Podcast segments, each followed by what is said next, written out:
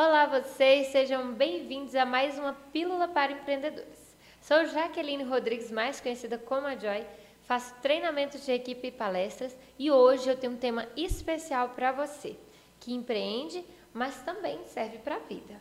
Vamos lá! Hoje o tema é planejamento. O quanto você tem planejado os seus próximos passos, as suas decisões, o que você está querendo para o futuro, para daqui uma semana, para daqui um mês, alguns anos, para hoje à tarde. E aí, como anda o seu planejamento? Bom, para falar de planejamento, não podemos deixar de pensar o porquê, quais os benefícios que o planejamento traz.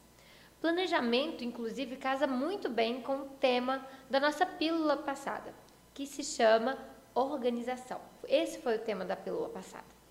E quando você planeja, é como se você já tivesse com a pista clara. Vamos dizer que, sem planejamento, você é um carro com faróis apagados e caminhando. Você sabe que tem a pista, provavelmente tem um lugar para chegar, mas você não consegue ver nada na frente, está à noite.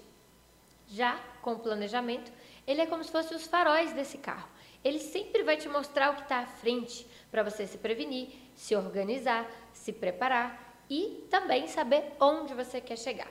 Afinal, para quem não sabe onde quer chegar, qualquer caminho serve. Sempre repito essa frase porque ela é marcante e ela é muito certa. Afinal, onde você quer estar daqui a algum tempo? Onde você quer chegar com a sua empresa? Eu costumo fazer planejamentos trimestrais. Antes eu fazia somente o anual. É claro, tem o, o planejamento é claro, eu tenho um planejamento anual. Só que às vezes essa distância deixa a gente um pouquinho cômodo e sempre deixando as coisas para a última hora, aquela velha procrastinação, sabe?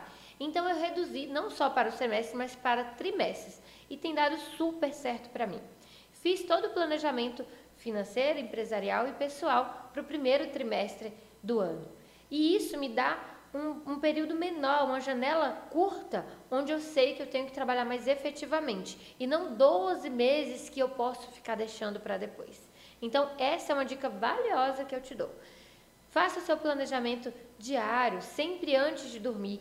Planeje a sua semana, o seu mês, cada virada de mês, faça fechamentos e aberturas. Mas o planejamento trimestral tem me ajudado bastante e eu acho que pode ajudar você também. Eu fico por aqui e a gente se encontra na próxima Pílula para Empreendedores.